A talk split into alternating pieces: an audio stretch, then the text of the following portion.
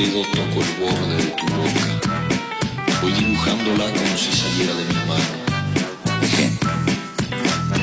Yacíamos en un lecho de amor. Ella era un alba de algas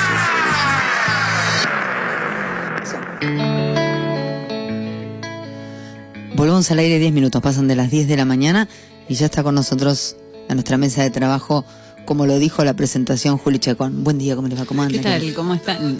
Bájeme los hombros, así no se contractura. Ahí va. Yo sé que no es que estamos ya acá muertas de calor, No, no, no, No no, es es, el caso. eso, es, es el largor, ¿viste? pero sí. El largor del cuerpo, Exacto. que trato todo el tiempo de reducir. Como de acomodarlo. Claro, pero no, hay manera, no hay manera. No, no, no. No, Bien. Eh, ¿Cómo va llevando estos días? fantástico. Óptima. Genial, ¿vos? ¿Qué más? Y lo mismo, óptima, pero Genial, óptima, genial. óptima. Sí, sí. Una ma- espectacular. Sí, Mira cómo te lo digo. Por eso nos vamos derecho. Hablemos de lo que tenemos derecho, que hablar. pero derecho a la literatura. Claro, exactamente. Dame un sopapo de Bien, literatura. Hoy les traje a Miguel Ángel Frederick, un poeta y ensayista que nació en 1951 en Entre Ríos. Discúlpame, ¿algo de la ministra de Seguridad? No, Solo por para molestarte. No, no, que, que- eso, tachado, tachado. Bueno, Miguel Ángel Federic nació entre el río Gualeguay y el arroyo Villaguay. Es autor de La estatura de la sed, que salió publicado en 1971, Fuegos del bien amar, que salió en 1986, y De cuerpo impar, que salió publicado en 2001 con una liturgia de Némesis, ganó el premio Fray Mocho, que es, eh, el, eh, digamos, el premio de, de mayor jerarquía a la provincia de Entre Ríos. Se vinculó con Juan L. Ortiz, con Atahualpa Yupanqui y con Jorge Luis Borges. eh, amigo de músicos como Aníbal Zampayo, Víctor Velázquez y Linares Cardoso y obtuvo el segundo premio en la categoría de poesía del Fondo Nacional de las Artes en 2017 por Geografía de la Fábula. Es. Es. Geografía según- de la fábula. Sí, Ah, es de uno de fábula. los poetas vivos más importantes de la literatura argentina. Toma. Y debo decir que yo no lo conocía. Lo conocí por, por un recital de poesía que hubo el fin de semana, virtual, ¿sí? Ya sabemos Y- cuál es la droga de Juliana Chacón. Claro, sí, hay gente que, que mira otros recitales, yo miro recitales de poesía. Eh, poesía en su sofá hizo una nueva edición de covers de poesía y Estefanía Ceballos, la poeta correntina que traje en relación al, al Festival de Poesía de Chaco, eh, leyó a Miguel Ángel Frederick y para mí fue realmente una novedad porque debo decir que no lo conocía directamente. Bien, eh, les cuento un poquito, digamos, sobre qué piensa este escritor. En una entrevista le preguntan cuándo empezó a escribir poesía y él dice, según lo recuerdo, comencé a escribir en la etapa del colegio secundario. Tendría 15, 16, 17 años. Tengo esos primeros cuadernos, que como corresponden, eran de temas amatorios, por cierto, y además imitaciones de aquellos libros que yo encontraba en la biblioteca de mi madre. El, periodista le pregunta, ¿cómo definirías la poesía? Y él contesta, para mí es una necesidad imprescindible, vital. Yo escribo por necesidad sin otra condición ni destino que responder a ese deseo interior. Para mí escribir es vivir. ¿Para qué escribís? le pregunta. Escribo en primer lugar para leer aquello que no he encontrado en tantos poetas que he leído de mi país y de otros países, de mi lengua y de otras lenguas. Y también para dar una especie de testimonio que no es nostalgia, ni es historia, ni nada. Dar testimonio de mi vida, de mi palabra en un lugar determinado y en una vida que elegí, que fue quedarme acá, a orillas del río Gualeguay, en el medio de Entre Ríos. Eh, bien, Miguel Ángel Frederick reconoce como a su maestro Juan L. Ortiz, que es el, el gran, gran poeta entrerriano, pequeño simbolista, según dicen algunos, eh, a quien Frederick visitaba en su casa. Y respecto al oficio de poeta, dice: En primer lugar, habría que sacarle la responsabilidad de otras ciencias y dejarlo que trabaje con la lengua, porque el poeta es un artífice interior de su lengua. Las lenguas, después de que pasan grandes poetas, dejan de ser las mismas. Pasa un gran poeta y esa lengua cambia de sonido, de fronteras, de conciencia y de intelección del mundo. Sí, también Bueno. de eso. Y ahí, ahí tenemos un poquito, digamos, lo que él piensa acerca del oficio de la escritura y lo que piensa acerca de, de, de- de la poesía en general y de los poetas. Hay mucho más para decir, pero no vamos a ir tan lejos. Y hoy les traje solamente tres poemas de Miguel Ángel Frederick porque dos son muy extensos. Bien. Eh, quiero que sepas que te vas sin la bufanda. no, no puedo. Me, me, me, me, vas a traer problemas, problemas de pareja porque, viste, me Ah, la no, tú- regaló, ah, entonces me la ah, tengo ah, que poner. No, no, bueno, no. me decís- me decís Vuelvo sin la bufanda y me va a decir, ¿dónde dejaste la bufanda? ¿A dónde está la bufanda? Bien. Eh, ¿Querés escuchar un poema de Sí, claro. Frederick? Bien. Este se llama Niña del Desierto y, y me, me conmovió mucho a mí cuando lo escuché en relación a lo que está sucediendo en, en, en Oriente. Eh, este poema tiene un epígrafe que está escrito en árabe, obviamente traducido al español, que dice, si no hay para ti un lugar en el mundo, yo te llevaré en mis ojos. ¿Cuánta materia de realidad futura, me dije, habrá en los ojos de esta niña que no puede ver bien, parada en la arena del desierto o parada en el fondo naranja de la pantalla de CNN en español, al borde de la carretera que sube desde As-Surbair a Basora, o que baja a los infiernos de Bagdad, que ahora es un infierno, y hago aquí unos puntos suspensivos porque una vez hubo jardines en Bagdad.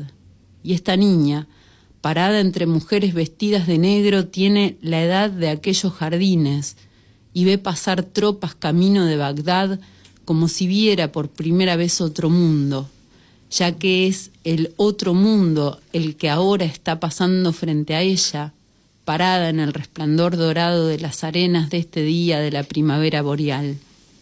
Mientras voy al mapa del diario de hoy, 23 de marzo de 2003, para fijar exactamente, con precisión poética y felina, el sitio exacto en que la ampara la sombra de mi dedo, que ya sabe que una vez en Bagdad hubo jardines verdes y dorados, y leones de mosaico, celestes y dorados, protectores de templos, o de tumbas, y es imposible vivir en un desierto ignorando que los leones verdaderos son celestes y dorados, y esta niña, en el camino de As-Surbair a Basora, guarda en su pupila el ojo de la aguja y ve pasar camellos solamente, como quien hiciera de su mirada la otra puerta de la historia. Los leones son celestes y dorados porque cuando eran celestes y dorados en el mundo real había leones de azafrán y de canela, y una niña real no puede vivir en un mundo de leones reales, ni con la imagen de ejércitos pasando eternamente por su mirada, porque los leones reales nunca fueron de azafrán o de canela, sino celestes y dorados, y una niña tiene la mirada de una niña, y una niña parada en el desierto es una niña parada en el desierto cuya mirada quiero que se conserve en este poema, puesto que si esa mirada hubiese desaparecido antes de este poema, nunca hubiese habido leones celestes y dorados, y tampoco nunca hubiese visto yo a esta niña de oro parada en el desierto. Cuánta materia de realidad, futura como toda realidad, está mirando esta niña, me dije. Porque de esos ojos cegados por la luminosidad enemiga que cargan estos carros de guerra, saldrán canciones, novelas o biografías que harán del mundo este mundo y que me gustaría leer otro domingo de mañana y en la paz de mi provincia y que sin embargo ignoraré para siempre por una cuestión de edad, pero sabiendo contra todo pronóstico o nociología que los leones son celestes y dorados, porque son celestes y dorados, y no hay poder real que pueda derrotar la ultra realidad que pasa de tal modo en los ojos de esta niña parada en el desierto, entre mujeres de negro, de la cabeza a los pies paradas en el desierto, porque la poesía ha sido siempre una niña parada en el desierto, y una niña parada en el desierto es suficiente testigo de su mirada. No, señora, si no. Es tremendo. Tremendo. Tremendo. Bueno, la verdad que es demasiado conmovedor, ¿no? Y usted leyendo es tremenda también. Sí, a, a- a mí, a mí me, me conmueve mucho Cuando esto de los niños, usted, ¿no? nos conmovemos todos, le digo. Bien. Eh, a mí me, me- el, el siguiente poema me llega de un lugar, desde un lugar muy particular, porque ya lo saben los que vienen escuchando la radio, porque siempre lo digo, mi viejo era en- entrerriano, entonces bueno, hay, hay ahí un enamoramiento que tengo de la palabra, ¿no? Dicha eh, en el litoral y que tiene que ver mucho con, con, con mi propia identidad en el lenguaje también, ¿no? En esa mixtura. Así que bueno, me, les traje... me río por el tema de, de- de- vi- vio que la psicología dice que, que cuando hablamos mucho de nuestros padres es porque estamos enamorados. de Bueno, padres. claro, por supuesto, Y ¿por toda qué la no? bola. Está muy bien enamorarse de los padres, ¿no? Lo, lo contrario también está bien, es como un equilibrio. Eh, ¿Cuál era Electra? Eh, El complejo de Electra o el, el- no, el complejo la- de, la- de Edipo y el Edipo complejo es el de- nuestro. Electra es los hijos con la madre.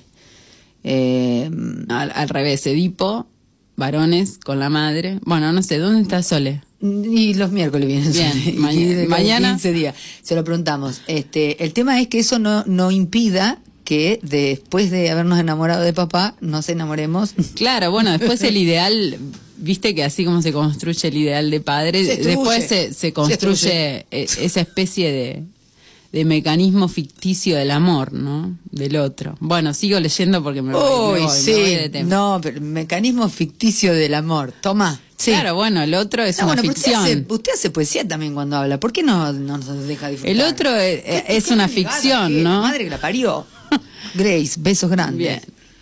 Cuando baje el, el Gualeguay, otro poema de Miguel Ángel Frederick. Cuando baje el Gualeguay, cuando deje de cortejar nidales ateridos y regrese entre balsas de hojitas a su caja de greda, cuando baje el Gualeguay, cuando vuelva del Aguaribay y las lagunas, la boca llena de pimientas y de oros de celaje, cuando vuelva el azul al ojo de las vacas y el moscardón verifique que con el sonar de sus bajos, el sepia lento de sus barrancas curvas, cuando baje el gualeguay, cuando recobren su sintaxis las urdimbres del sauce, las palabras serán piedritas de colores en la orilla.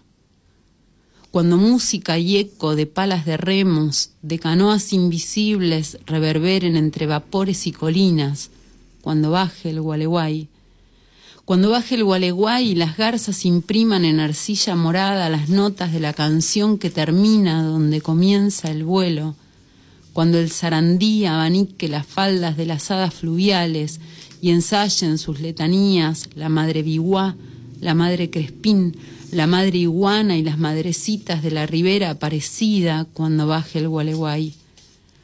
Cuando la capibara sacuda el barro de sus tetas y el río huela pisingallos y azufre con la orquesta en su punto, con el agua en su flecha.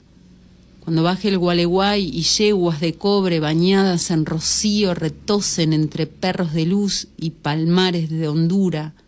Cuando baje el gualeguay, cuando olvide de su condición de hijo único y en lenguas de niebla levite ante el piadoso bisbiseo de los desamparos, cuando todo huela a leche de taces, a piel de guasuncho, a lana mojada, a boga con luna, a jabones del aire, a leña verde de trapos colgados. Cuando baje el gualeguay, veré el volcán con palitos de la hormiga, las ruinas del mandala de las arañas lunares del monte, el ay de las criaturas ahogadas en la luz y en el aire. Cuando baje el gualeguay Iré a leer los ideogramas de las garzas, la canción que termina donde comienza el vuelo, y las garzas son garzas para siempre cuando baje. Y es bellísimo. Es Mira hermoso. que a mí, no sé cómo se llama, debe tener algún alguna cosa. Viste que acá todo es nombrado, lo innombrable también. Bueno, él dice que vivimos entre lenguas y, y- y cita Miguel Ángel Frederick a otros poetas, ah, creo que era Salinas, que dice todas las cosas están ahí y quieren ser nombradas, ¿no? Digo, a mí me resulta muy difícil emocionarme eh, con poemas donde el poeta se detiene en la naturaleza. Cuando un poema donde el poeta o la poetisa se detiene en la naturaleza y me emociona, Claro, en la, en la contemplación de, en el modo de La de contemplación, decir. claro, claro, la forma de decir. claro, ¿Entendés? exacto. Porque llega un punto en que es el árbol, el pájaro, la cosa, no sé, digo, ah, saca- sácame de acá. Eh, cuando, cuando me pasa lo que me pasa con este hombre que está mirando algo que a mí llega un punto en que me pudre, porque además tenemos mucha poesía sobre la naturaleza encima, y que así todo te pueda emocionar, puede hablarme de lo que quiera. Bien, leo el último. Bueno, porque ya ya ya, ya sería suficiente como para que conozcan a, a Miguel Ángel Frederick. No dejen de leerlos porque la, la verdad que a mí me, me, me sorprendió, no lo conocía, me enojó no haberlo conocido antes también, ¿viste? Como que pasa eso con los hallazgos, ¿viste? De la, la maravilla de haber, eh, de, de- de que me lo hayan presentado, digamos. Y, y a la vez la, la, bronca de no- cómo no, cómo viví hasta acá sin leerlo, la ¿no? señora, exigente la señora. ¿Cómo pude cosa- vivir hasta acá sin Así, leerlo? así de macanudo. Tremendo. Bien, el último. Sí. De Miguel Ángel Frederick Carpe Diem. Opa. Toca ahora el silbo del zorzal en la gris procesión de esta arboleda. Convéncete. Es solo música la carne y arde para hacerte su instrumento. Besa donde te halles la cúpula del aire, su cristalina pulpa de temblores, y alégrate una vez más de este suceso. Mañana, quizás, toda esta luz te será quitada de los labios. 27 minutos pasan de las 10 de la mañana, creo que esto lo escribió en pandemia. Eh, gracias, Juli, un placer. No, por favor. Ahora cuando Federico me lo pase, yo te lo paso a vos. Frederick, le toca musicalizar. Kilómetro cero te cuidamos los chismes, las roscas y la data del pasillo. Kilómetro cero. Kilómetro cero.